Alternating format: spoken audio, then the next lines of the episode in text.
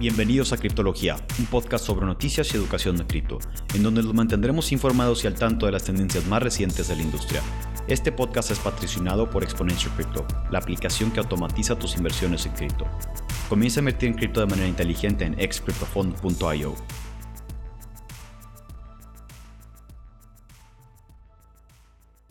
El día de hoy tenemos a, a Magaña de nuevo.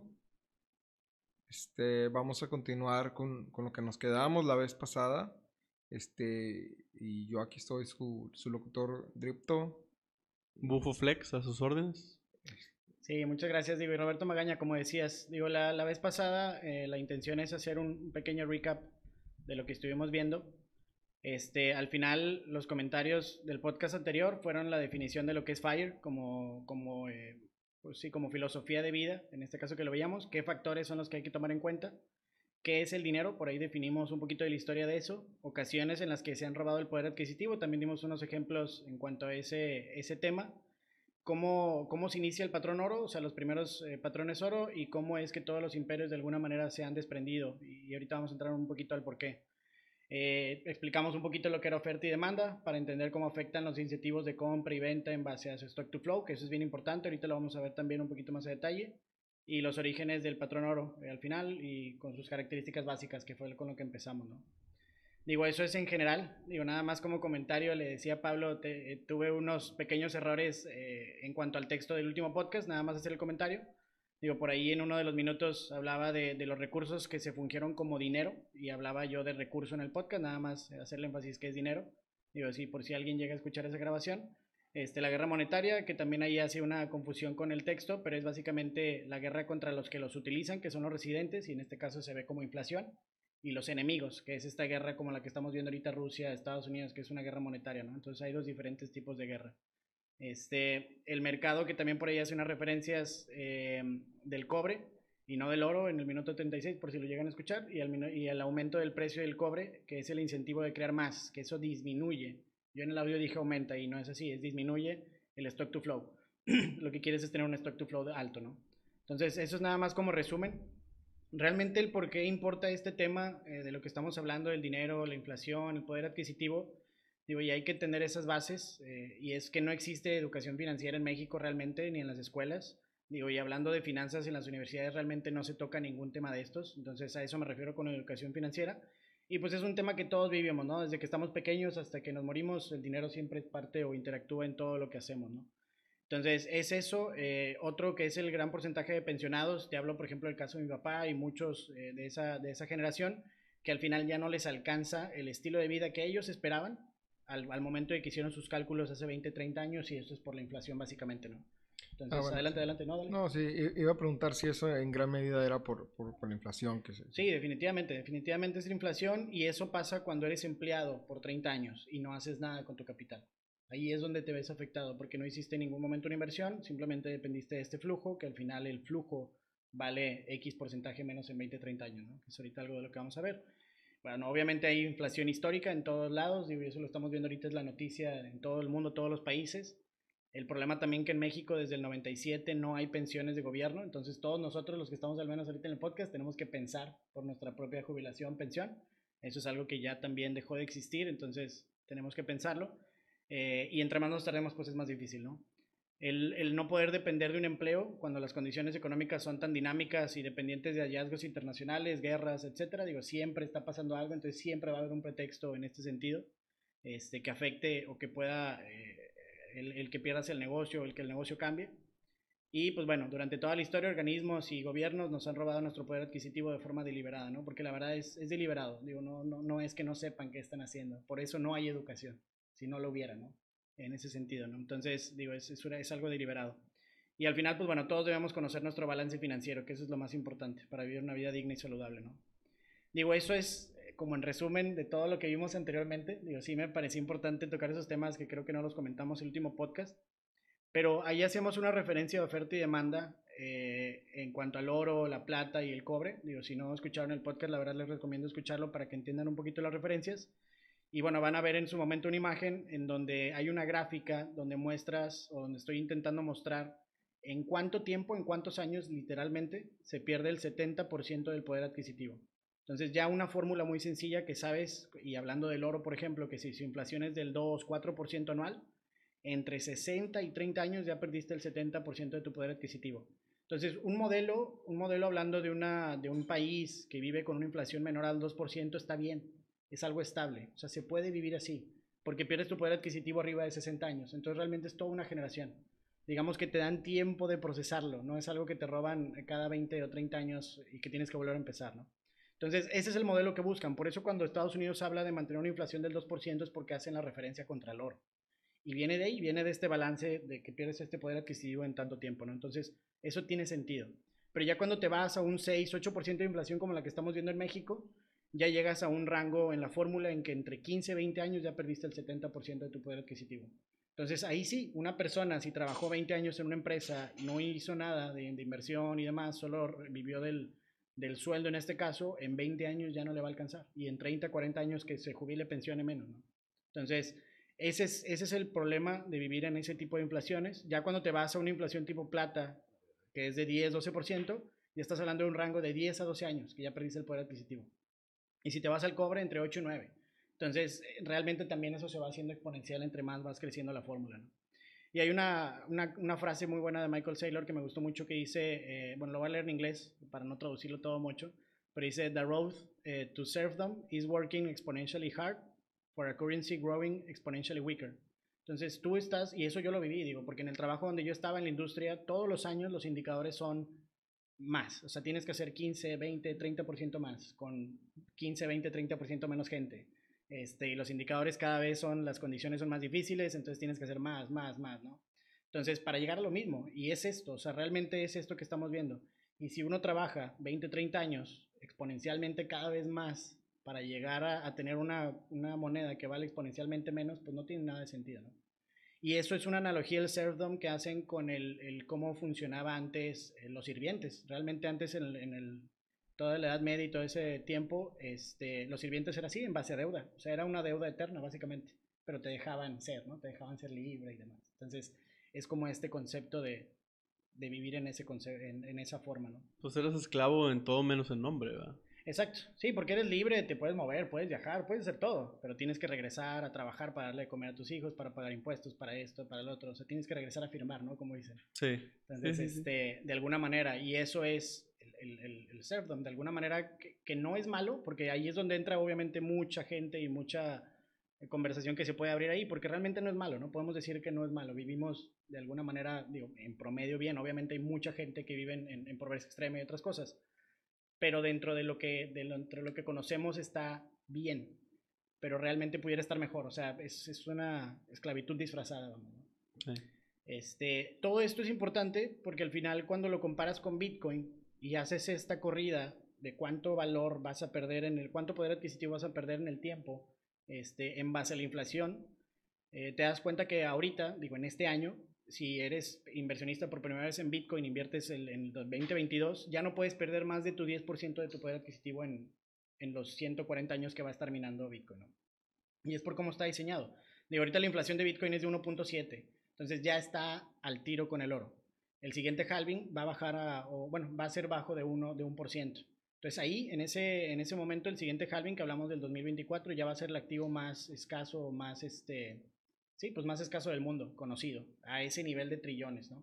para, ese, entonces, se va a poder decir que hace sentido que un país empiece a acumular Bitcoin como parte de su reserva. Digo, desde ahora hace sentido cuando entiendes que hay una transición a lo digital. Este, pero sí, obviamente alguien que, que no quiere volatilidad tiene que ser ya cuando esto sea más eh, socialmente adaptado y eso es cuando, digo, 24 ya la, la, inflación va a ser más estable que el oro. Entonces, de entrada, ya para una institución, si lo saben analizar, ya es menos riesgoso en ese sentido. Y por el otro lado, la adaptación siempre va a ser exponencial hasta que lleguemos a un 50, 60, 70% de que la gente use el protocolo. Digo, ahorita las estadísticas es que estamos entre 3 y 6% de la gente que usa cripto en el mundo, y hablando de todo, no nada más Bitcoin. Entonces, al momento de que ya estemos en rangos de 50, 60, 70, ya la volatilidad va a ser mucho menor, porque ya no hay una adopción, ¿no? que pueda tanto para arriba como para abajo. Va a pasar a segundo plano, Bitcoin va a llegar a su cielo y ya se va a volver un valor estándar. A lo mejor sí va a seguir aumentando el valor, pero no porque Bitcoin valga más, sino porque el dólar vale menos frente al Bitcoin. Exactamente. Y porque al final si se vuelve lo que es una herramienta de ahorro para todo el mundo, pues realmente tiene sentido que todo el mundo vaya aumentando ese fondito de ahorro en el tiempo, ¿no? Eso, eso le da el, eso, más que la inflación del oro, como dices, es este, a la inversa, le da el valor, en este caso infinito, si lo quieres ver de esa manera, ¿no? Este, mientras la política monetaria no cambie, es infinito. Entonces pueden seguir imprimiendo lo que quieran, ¿no? Básicamente. Pues sí, siempre puedes producir más oro, pero no, no Bitcoin. Exacto. Entonces, bueno, al final eso es como el, punto por qué hacer todos estos comentarios, este, porque una vez que entiendes eso, puedes analizar Bitcoin de esa manera y te das cuenta que ya no puedes perder más del 10% de tu poder adquisitivo como propiedad de inflación del recurso, en este caso, o del activo, en este caso Bitcoin, ¿no? Este, digo, y eso no lo, no lo ves en, ninguna cosa. Digo, por ejemplo, ahorita en estos meses están saliendo todos los reportes de las acciones. Digo, y ahí tú puedes ver, ah, digo, en, en, Yahoo Finance, a mí me gusta mucho esa página, puedes ver los balance sheet y demás, y ahí te puedes dar cuenta también qué, qué inflación monetaria tienen las stocks. O sea, por ejemplo, una cosa es que crece el, que crezca el precio, pero si están haciendo más más este, acciones en el tiempo, también lo están diluyendo. Entonces, de alguna manera hay que saber también interpretar eso en las acciones.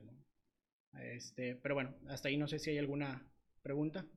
No, todo claro. No, todo claro por Digo, ahorita, entonces el punto de todo esto es entender un concepto que le llaman lo que es la preferencia temporal y la gratificación retrasada, que al final eso es mucho del por qué, digo, y ahorita lo vamos a llegar allí, la conclusión del por qué los gobiernos se salieron del patrón oro, pero también eso es el por qué los gobiernos tienen este incentivo de caer en ese juego, eh, en no pensar a largo plazo, porque todo es gratificación inmediata del dinero inmediato para fondear, para comprar, para, eh, vamos, gratificar a la, persona o al grupo, a la gente que quieran.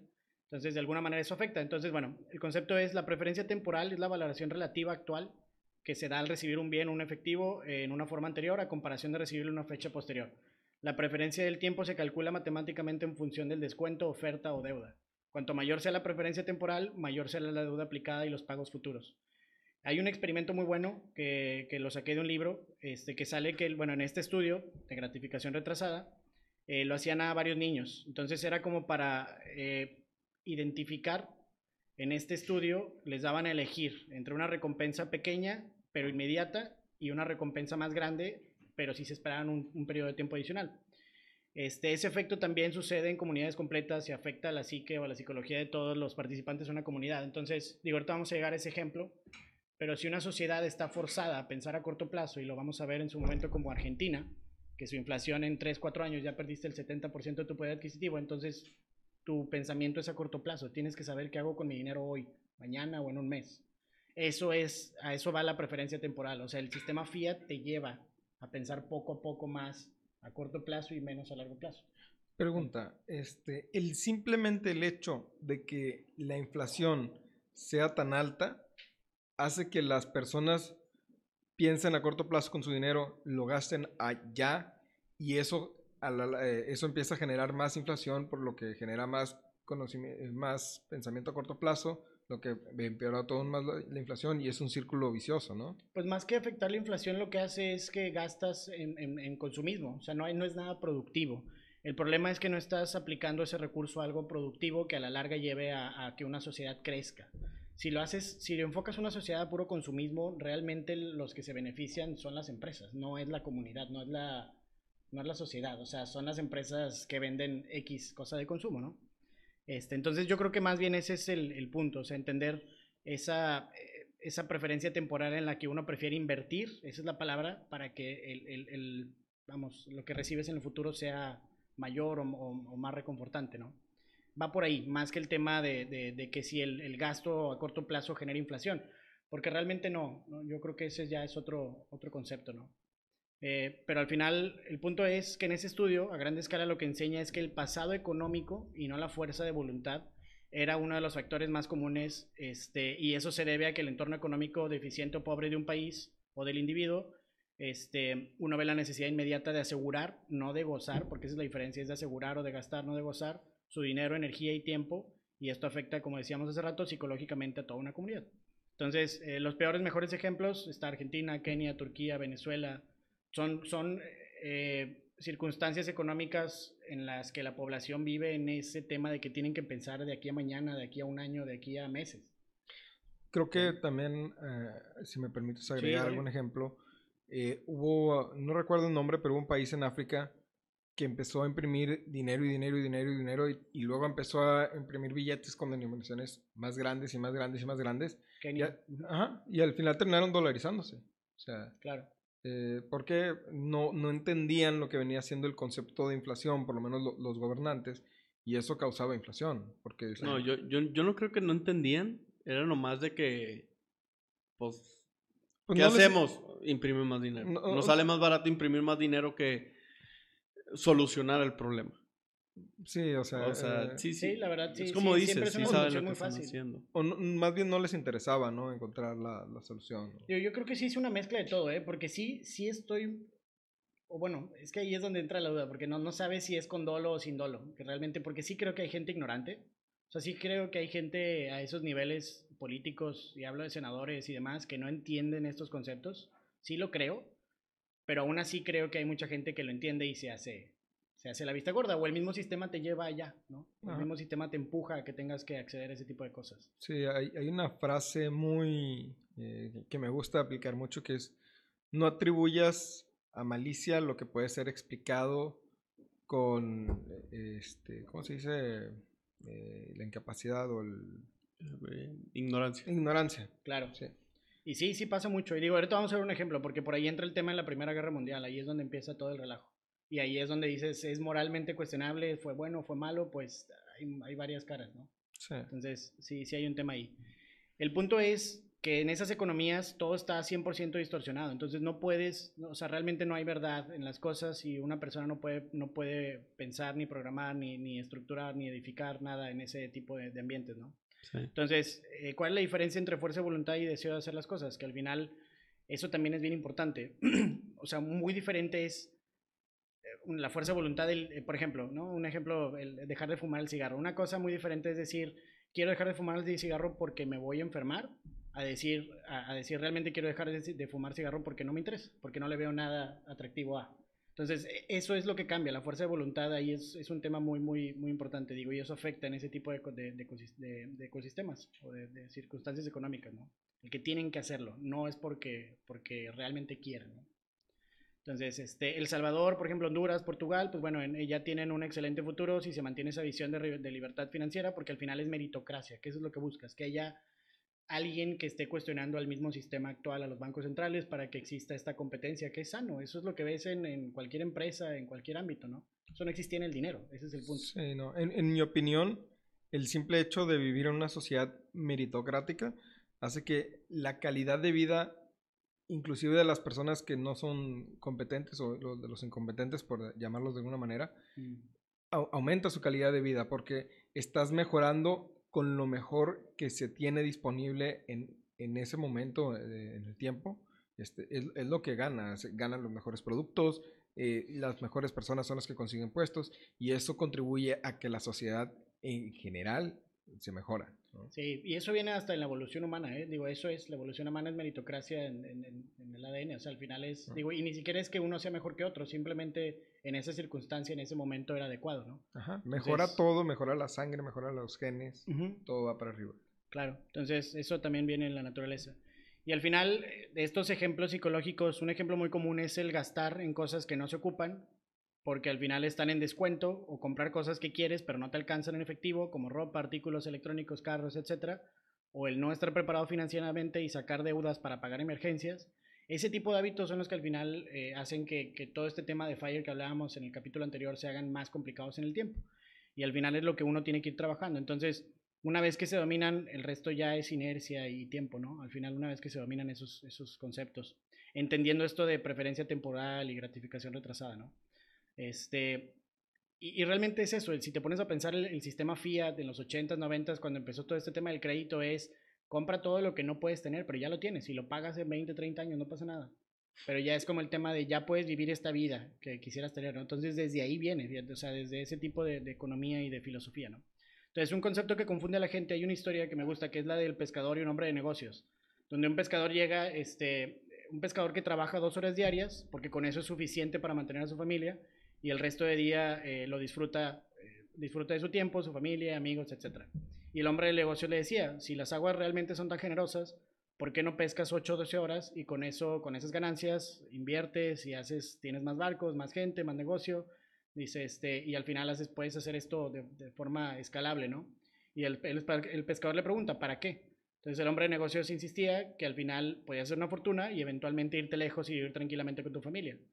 Para lo que el pescador respondió que él ya vivía de esa manera. Entonces su lógica es que no necesitaba trabajar más porque con eso era suficiente en el día a día para disfrutar tranquilamente a su familia, por ejemplo, ¿no? Entonces es como esta filosofía de, de me voy a fregar toda mi vida para llegar a esta meta o, o, puedo ir así como poco a poco, nada más haciendo lo necesario, ¿no? Entonces, la verdad, digo, no sé, por ejemplo, ahí qué piensan ustedes de esas dos formas de pensar. Yo tengo ahorita, les voy a dar mi opinión, pero no sé ustedes qué piensan, por ejemplo. Ahí. Pues yo lo veo como el conformismo, ¿no? Y tiene que ver con la sociedad en la que te desenvuelvas. Hay sociedades en el mundo donde ser conformista es bien visto y hay sociedades en las que es mal visto. En la nuestra está mal visto ser un conformista y lo, lo que tienes que hacer es superarte y hacer lo mejor que puedas hacer y de la mejor manera que puedas hacer, que yo comparto mucho más esa filosofía, porque si puedo hacer algo mejor, si puedo hacer algo ahorita y me, y me da para, con poco tiempo puedo, puedo generar lo suficiente, pues porque no gasto más tiempo y lo escalo lo más posible para inclusive llegar hasta un punto en el que yo no tenga que meter mano o que esté completamente automatizado y así yo pueda relajarme el, el, resto del tiempo, ¿no? Que... Ni siquiera esas dos horas, por ejemplo. Ajá, es correcto. O sea... Sí, o sea, yo con esa historia, a mí me encanta esa historia porque la verdad es muy fácil tomar cualquier lado de, de, de ese asunto. Porque, por ejemplo, a mí me encantaría trabajar dos horas de mi vida, disfrutar de mi familia, echar las patas para arriba y, y ya, ¿verdad? Mm. Pero yo tengo un, un brother, un hermano mío, que es lo que él quiere hacer es un chingo de lana para decir que tiene un chingo de lana. Entonces, su trabajo, él lo empezó con un préstamo, obviamente ya está pagado, ya, se, ya está en otras ciudades, ya, ya llegó a Estados Unidos y él no tiene ninguna, ningún interés de levantar las patas y disfrutar su lana. O sea, esa lana la va a usar para seguir escalando y seguir creciendo y seguirlo haciéndose más grande. Y yo creo que esa es la diferencia. O sea, a final de cuentas, yo creo que él a final de su vida, su hijo va a llegar con él y le va a decir, oye papá, pues es que tenemos que hablar de, del retiro, ¿verdad? Claro. Y mi amigo le va a decir, estás loco si tú piensas que me voy a retirar. Y el hijo le va a decir, no, güey, el que se quiere retirar soy yo, güey. Ya, yo, o sea, yo ya estoy listo para retirarme. Yo no vengo aquí a, a, a, a frenarte, ¿verdad? Claro. ¿Qué ha sucedido? O sea, ha sucedido. Y, y, y es, es, solamente tener bien claro qué es lo que quieres al final de tu vida Exacto. para saber si necesitas esforzarte las 8, 12 horas al día para obtenerlo o no. Porque, por ejemplo, una de mis, de, yo con mi esposa, lo que nosotros queremos hacer es, ¿sabes qué? Vamos a comprar una, una casita en el campo, en, en, en Europa, en otro país y, y, y, ir de pueblito en pueblito. Y, ese, y esa cantidad de dinero para poder hacer eso realmente no es tanta como el güey que necesita una mansión en San Pedro con dos choferes, cinco muchachas, eh, esto y lo otro. O sea, entonces, uh -huh. eso, es, eso es lo que... Eh, eso es lo que necesitas saber. ¿Qué, neces qué, ¿Qué, está al final del túnel para saber qué pues, tanto esfuerzo necesitas meterle? Claro, sí, al final hay, hay, un concepto que a mí me gusta mucho que se llama la insoportable edad del ser y es precisamente eso, o sea, tienes un Rockefeller que a los 90 años sigue trabajando y tiene todo el dinero que quiere y que pudo haber hecho en el mundo. Y quiere más. Este, y, y, no, y al igual y no es que quiera más, pero no pueden parar, o sea, es un tema como tú dices que es, pues eso les gusta, o sea, les gusta estar en ese ambiente. Y llegas a este otro extremo en donde dices, oye, una persona que vivió en un rancho toda su vida y fue perfectamente feliz con su familia y sus animales y los conocidos y lo que quieras. Y tampoco es malo, ¿no? Entonces son como estos dos polos totalmente extremos, ¿no? El punto es, digo, y ese es como a lo que yo iba ahorita, es que para mí en realidad las dos lógicas tienen algo de mal y es, yo, yo lo veo como que al final todo en la vida es este balance, ¿no? O sea, no es ni tirarte la maca por completo, ni buscar como un Rockefeller estar a 80, 90 años trabajando, porque al final eso también, digo, tiene, tienen razón, o sea, ese tipo de personas que trabajan ese tipo de ritmos, digo, pues ahorita salió Elon Musk, que trabajaba 120 horas diarias, digo, a la semana dices, ¿cómo puede ser? O sea, duermes seis horas y el otro tiempo, ¿cómo disfrutas a la familia y demás? Obviamente sea dar su tiempo, pero también dices, oye, pues no es, no es vida, o sea, vivir 8, 12, 14 horas, 16 horas para un proyecto todo el tiempo, pues dónde queda la familia, los amigos, el, como este tema de, qué estás haciendo hacia afuera, ¿no? Entonces, bueno, ahí, ahí ya obviamente cada quien puede, puede sentarse en, en ese rango que es muy grande, ¿no? Pero al final lo único que yo veo malo, por ejemplo, en el caso con el pescador, y es tomando esos comentarios muy superficiales, es el pensar que las circunstancias siempre se van a mantener. O sea, el pensar que la bonanza de peces y salud de la familia siempre será eterna. Y ahí es donde yo creo que está mal esa visión, en el que uno, o sea, al final, aunque venga de tradición, aunque tenga mi familia 20, 30 años con esta empresa y demás, eso no quiere decir que vaya a durar para siempre. Entonces, a eso es a lo único que yo diría, hay que pensar en, que no todo es para siempre y, y, si ahorita te va bien con 3, 4 horas, perfecto, pero ¿y, y después? Y si ya después ya no puedes pescar, o sea, y si ya después tu familia ya no puede pescar, o sea, ese tipo de cosas, ¿no? Sí. O si luego hacen una tecnología que les permite pescar más barato con alguna máquina y ya no sale rentable competir contra esos precios. Pues, o sea, bueno, también está el, tema de que una vez siendo papá, le quieres dar todo a tus hijos. Entonces, si aceptan a mi hija en Harvard, lo que yo estoy trabajando ahorita, pues no es suficiente. Entonces sí tienes que, tienes que precaver esas necesidades que eventualmente vas a tener. Si, si la hija del pescador por alguna razón dice, oye, ¿sabes qué? Pues me aceptaron en, en, otro país, un colegio así. El pescador no lo va a hacer, sí, no, no, por más horas que pesque, pues, pues ya perdió el, sí, sí, sí, o sea, ya perdió el, la oportunidad de darle esa oportunidad a tus hijos. Claro, entonces al final es eso, que la única constante en la vida es el cambio y eso también hay que uno estar preparado para esos escenarios. Y el hombre de negocios, lo que decíamos ahorita, si su única estrategia es hacer dinero a través de negocios, trabajando toda su vida este, para llegar a esa, a esa estabilidad o libertad a esa edad, pues también está mal, porque realmente te pierdes de mucho en ese proceso. Entonces digo, yo, yo creo, y bueno, al final yo lo digo porque es lo que estoy haciendo, no significa que esté bien o que eso sea lo correcto, este, pero que el pensamiento es estar como alineado a a cómo logro una inversión de portafolio que me dé un ingreso pasivo suficiente para mantener mi estilo de vida, el que sea. Y con eso lograr el 100% de tu tiempo libre, como decías ahorita. O sea, ya ni siquiera tener que trabajar esas dos horas, pero puedo seguir teniendo lo mismo para mi familia y demás, aunque sea básico, ¿no? E-, encontrar el punto medio. Sí, encontrar el balance. Al final ese es como lo, lo, que he estado queriendo buscar hacer y con esta idea y con estos conceptos, ¿no? Entonces, y eso para eventualmente poder también que sea un bienestar para tu familia, que ese es el punto. O sea, muchos no pensamos en qué haremos, eh, en cómo nos haremos cargo de la salud de los que queremos una vez estén grandes o no puedan pescar, o uno mismo, lo que decíamos ahorita, ¿no? Un accidente o algo y que no puedas ya hacer negocio. Si tienes una inversión de portafolio, eso se puede seguir moviendo, ¿no? Entonces, es una forma también de darle seguridad a la familia, a eso me refiero. Y bueno, este punto es que los negocios, siendo la única apuesta, tienen mucho riesgo, eh, que muchas veces no son necesarios en capital o en tiempo, ¿no? Para llegar a la misma meta. Entonces, este, realmente, y bueno, y tener realmente más tiempo, que eso es entre comillas, ¿no? Eso ya lo define cada quien. Entonces, al final es simplemente como hacer pensar un poquito en esos conceptos, que al final es esto de la gratificación retrasada y de la, preferencia temporal, para entender por qué esto, esto va también al, tema nación. O sea, esto también, digo, así como pasa en la, en la persona, en la familia, también pasa en las naciones. Y esa es la razón principal por las cuales se han, las naciones salido del patrón oro este, dale, Bueno, si me permites interrumpirte tantito, yo creo que en, en, cuestión de las políticas y de las naciones, el principal problema es que el pensamiento siempre es a corto plazo, porque a mí me, me, van a elegir y yo voy a estar aquí seis años, en el caso de México, y, y, luego ya me voy a ir y no me importa lo que pase en esos, esos seis años. O sea, entonces todas las políticas, todo se hace, todas las construcciones, todos los proyectos se hacen a seis años o menos, no me interesa lo que siga y pues a lo mejor yo, yo, por ejemplo, como el actual presidente que hace propuestas en el que les va a dar tanto dinero a tales personas, la verdad lo único que genera eso es que sí, genera votos, genera satisfacción inmediata en, en las poblaciones que van a recibir estos beneficios, pero a largo plazo estás afectando negativamente a todos los demás. Creas un desbalance, claro. Ajá. eso le llaman, creas este consecuencias inatendidas. Y, eso es un, es un, grave problema porque e, es, eh, el dinero no, no, sale del aire, sale de todos los demás mexicanos que andan trabajando, produciendo. Hay, hay, un buen de videos de las cámaras y demás donde muchos políticos llegan con, este, con opciones y propuestas y demás y siempre les preguntan de dónde va a ser el dinero y nunca saben responder. Y es por eso, porque la respuesta es normalmente el dinero es inventado o se lo tengo que quitar a alguien más. Entonces, pues, lo, tengo que sacar de otro proyecto que alguien más puso adelante y sí.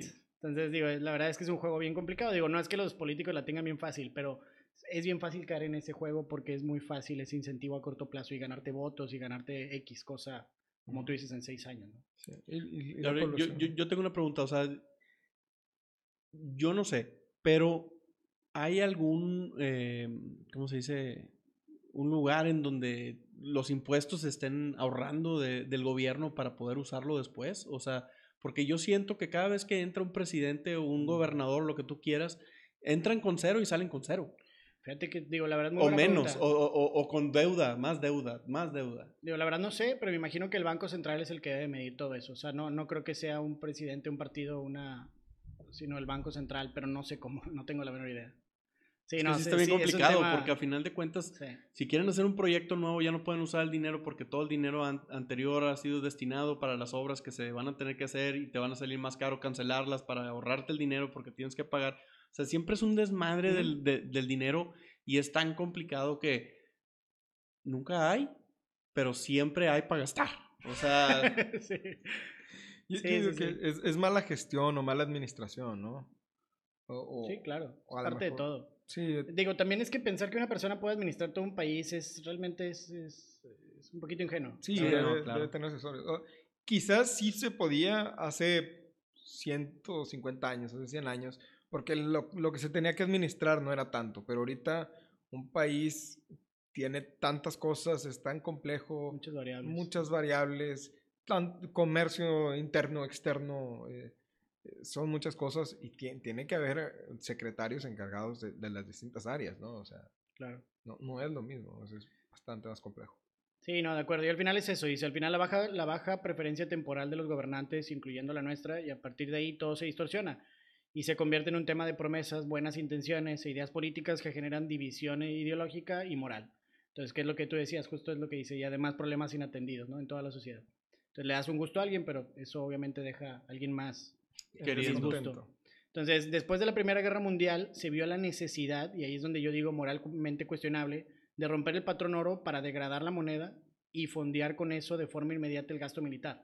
Y de alguna manera poder responder y pelear, y en este caso hasta ganar, la, la- la Primera Guerra Mundial contra Alemania. Entonces, dices, por eso digo no, moralmente cuestionable, porque dices, oye, pues ahí, pues al igual y fue una buena idea, pero no creo que todo, o sea, que todo haya ido nada más para eso, ¿sí me explico? O sea, hubo un despilfarre para llegar a ese proceso.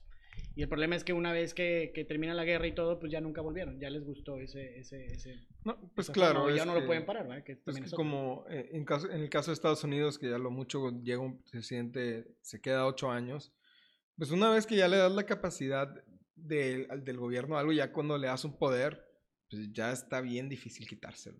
O sea, Sí. no, no vas a regresar a algo que de- es No como te pueden quitar. Ajá, ¿quieres menos dinero? Pues no. Entonces, pues no vas a regresar para atrás. o Y esa es la política fiat. La política fiat es, y es una lógica que te digo, eh, confunde, porque te dicen, entre más gastas, más productivo eres. Pues sí, pero si tus, su- si tus ingresos son más grandes también. Y ahí es, ahí es donde se pierde la mentira. Porque sí, el gasto te hace más productivo, pero si lo haces de, de buena manera. Más Y dicho, siempre te lo venden con que va a ser más productivo y al final nunca es. sí, pues, la es- es- inversión es, lo Eh, que Es te- como áreas verdes en la ciudad. Oye, queremos áreas verdes, queremos áreas verdes. Oye, pues está bien, mira, ¿sabes qué? Desaloja a estas personas de aquí, te va a costar lana desalojarlas. Oye, ¿sabes qué? Vas a poner el...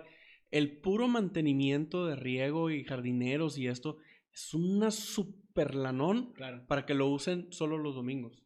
Sí, Claro. obviamente el aire limpio es muy importante y esto, pero lo que la gente no ve es el costo del mantenimiento de las áreas verdes, Claro. que es un chingo de dinero. Sí, no lo ve y no le importa. Bueno, es- no aquí, cuidan. aquí- Sí. aquí en Monterrey más que nada, Sí, por, sí, por sí, las es- es un temperaturas y todo lo que y también. no lo cuidan y tiran basura y hacen raves y hacen esto y es siempre un desmadre, güey. Entonces, continúa, disculpa. No, Yo sí, sí, nomás sí. quería meter ahí mis, No, mis y- cinco centavos, güey, que la gente no ve realmente lo, lo que es un gasto de gobierno y, y, y a final de cuentas lo que se, todo lo que tiene el gobierno es un gasto. Claro. Y Y viene de nosotros, que al final de cuentas ese es el problema también. Sí. Digo, y ahorita que decías de los, de los tiempos de 6, 8 años de presidencia, digo, eso es malo por lo que estamos hablando, pero también es bueno porque de otra manera ya vuelves a una dictadura y otras cosas que ya... Sí, Entonces, o sea, es, es un, es es un balance, balance, bien complicado. sí. ¿no? Tien- tiene sus pros y sus contras. O sea, Claro. definitivamente no quieres que haya una persona 20 años en el poder, Claro. pero tampoco quieres que la persona que va a estar 6, 8 No años, importe ese periodo nada más. ajá, nada más le importa ese periodo. Entonces, es palabra clave del podcast, balance. Exacto. Entonces, este, al final esto, esto es lo que pasó en la Primera Guerra Mundial. Digo, obviamente sabemos quién ganó la Primera Guerra Mundial. Y sin haberse recuperado poco después, llega la Segunda Guerra. Y ahí es donde se toma la misma estrategia de degradar la moneda para responder a la guerra y los gastos bélicos y demás. Y al final, te digo, con esta idea de aumentar productividad, ¿no? Que, que eso ya viene disfrazado de... Este, entonces, ese es el problema. Ahora, el problema es que estas condiciones macroeconómicas de la Primera Guerra Mundial, más las políticas monetarias implementadas, más las condiciones demográficas generadas después de la Segunda Guerra Mundial, que son los baby boomers, donde entra toda esta gente nueva, fueron los motivos principales por la cual la economía, los sueldos y el estilo de vida nunca se recuperó. O sea, y te hablo desde la Segunda Guerra Mundial para acá. O sea, venimos arrastrando estos problemas y estas políticas y estas condiciones macro, políticas y demás, demográficas, que también tienen mucho que ver, este, que nos han generado estos problemas, ¿no? Entonces, el problema es que desde entonces la solución siempre ha sido la misma, degradar la moneda y pasarla al público que la utiliza directa o indirectamente. Y eso es, eso es el problema, que no hay ningún político en ninguna nación ahorita que hable de regresar a algo sólido. Y los que lo hacen, este, digo, normalmente son estas instituciones de IMF y demás, que el punto es centralizar todo el mundo y eso pues da, da más miedo, ¿no? Sí, Entonces, el punto es que existiera esta meritocracia donde todos jugaran las mismas reglas, eh, y, pero no existe, obviamente. Digo, porque es muy fácil salirte de las reglas, imprimir dinero y fondear de a corto plazo algo para generar guerras y demás, proyectos, etcétera. Entonces. Sí, porque no se dan cuenta, o sea, como que no, no es inmediato el momento en No. que imprimes el dinero hasta que sube la inflación. Entonces, pues, en mi mandato, los últimos tres años, yo puedo imprimir No un chingo nada. de dinero, compro dólares, y ya cuando se evalúe en moneda, ¿Qué pues ahí tengo Salinas? dólares, ¿Qué pasó con Salinas? Se Sí. salió y al otro día ni, ni siquiera le descaró tantito, o sea, fue unos días y se evaluó la moneda, eso es. O sea, O, o lo que- o un ejemplo más reciente, lo que hizo Estados Unidos ahorita con la pandemia. mm. Empezó a imprimir bastantes billetes, empezó a ver la emisión y demás. Y eso apenas estamos viendo ahorita cómo la inflación está por las nubes. No, Claro. pero aguas, directo, porque como el dólar es tan usado en todo el mundo, todos Ah. estaban dando cuenta, güey, Justo que lo que estaban sigue. imprime y imprime y imprime. Imagínate en un país, no puede, sí. en un país que nadie, o sea, Que nadie le importa. que a nadie le importa más que los mismos residentes que Sí, usan el Kenia, dinero, güey. Kenia, pues nadie se entera, nadie le importa, nadie lo critica. Y nadie los, va, nadie los va a detener. No, Porque, o pues, sea, sí, no, nada no, más nadie ellos están dando. Pero eh, Estados Unidos eh, imprime, eh, imprime más billetes, el, el peso mexicano está muy ligado al dólar, entonces en relación peso-dólar Justo sigue lo que mismo, pero el poder adquisitivo del dólar se reduce, entonces eh, directamente, bueno, no, bueno, creo que eh, sería directa o indirectamente. No, directa. Creo sí, que de manera directa le estás afectando al poder de compra del mexicano y, eh, y con dinero que el mexicano no le dieron, no le Nunca usó, mejoraron. Se enteró, no y ni usó. siquiera los estadounidenses, ¿eh? Ese es el problema. O sea, Sí, es, sí, es una decisión de 10, 11 personas a puerta cerrada. Eso ni Sí. siquiera es político, ni a votos, ni a nada. Fue, fue horrible, fue una mala decisión. Quizá en, en ese tiempo sí, hubi- sí hizo sentido, ¿verdad? Pero la forma en la que se llevó a cabo y la forma en la que se gestionó no fue la adecuada. que sigue Oh, sucediendo. Es que es bien Sí. fácil que la gente diga regálame dinero. Pues sí, digo, a todos, a todos en Estados Unidos les llegó un cheque. ¿Quién va a decir que no? Pues claro, Ese es Pues todos problema, lo o metieron, sea, todos lo metieron a Ese cripto, es el problema.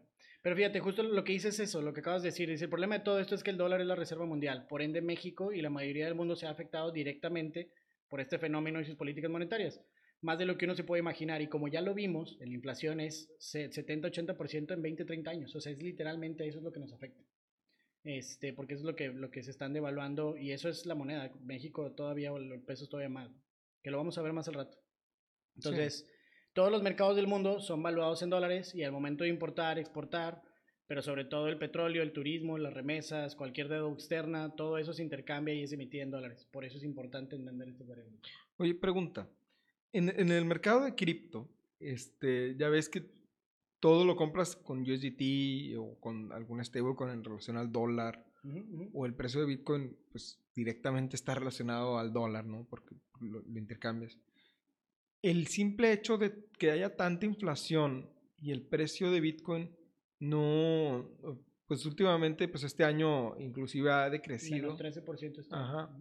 Este, ¿tú crees que en realidad si lo comparas con hace tres años a la decreción que tuvo, el- al decaimiento que tuvo y todo eso, en realidad vale menos eh, eh, que hace tres años o, o el poder adquisitivo de si tú te De cambiaste a Bitcoin puede llegarse a ser afectado por la inflación tan grande que está habiendo en Estados Unidos? O...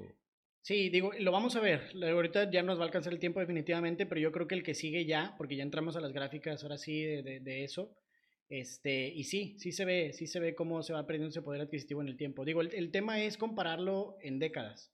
O sea, para realmente ver el impacto tienes que comparar, por ejemplo, yo hay una gráfica que lo vamos a ver al rato donde comparo cuánto dinero se imprimió desde el 2008, que empezaron con estas políticas, en esos últimos 14 años, cuál fue la inflación monetaria contra cuánto fue el crecimiento de Bitcoin.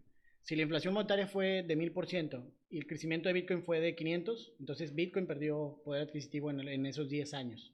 Pero medirlo de un año a otro es, es ahí no, no te dice nada. Pues o sea, decir ahorita el, el, dólar se mantuvo y Bitcoin perdió 13%, eso realmente no te dice mucho. Tienes que verlo en un rango de 5, 10, 15, 20 años para poder dar esa respuesta que comentas. O, o, sea, tendría que mantenerse la inflación un 10, 12% durante un periodo de 10 años, 15 años, para poder ver la afectación en cuanto a, gráficas y, números. Y, sí. sí. Y te digo, se ve directamente. Cuando ya lo, lo vamos a ver, cuando ves la inflación monetaria, ahora entiendes por qué todas las empresas tech suben también en esos porcentajes tan exagerados como Amazon, Microsoft y demás, porque van arriba de la inflación monetaria. Y todas las demás empresas van abajo de la inflación monetaria y tiene un porqué. También lo vamos a ver. Entonces, digo, sí, todos esos temas los vamos a ver ya más con calma, con gráficos, todo. Este, y sí, sí se puede detectar. Va, pues perfecto. Un, placer, un placer fue tenerte aquí. Eh, te esperamos para la siguiente parte, que está muy interesante la novela. Sí, digo, este, este capítulo fue un poquito más psicológico, como se dieron cuenta, pero la verdad es que es muy, muy básico, porque es esta es la forma de... pensar a la que te lleva Bitcoin y al, al, entender todo este juego político, ¿no? Sí, claro. ¿Vale? Bueno, bueno, pues hasta luego. Nos vemos en el próximo capítulo. Muchas gracias. Gracias.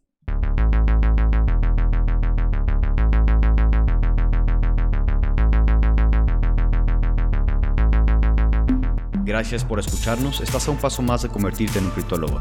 No olvides seguirnos en el canal que nos está escuchando y nuestras redes sociales. Link en la descripción. Este podcast es patrocinado por Exponential Crypto, la aplicación que automatiza tus inversiones en cripto. Comienza a invertir en cripto de manera inteligente en excryptofondo.io.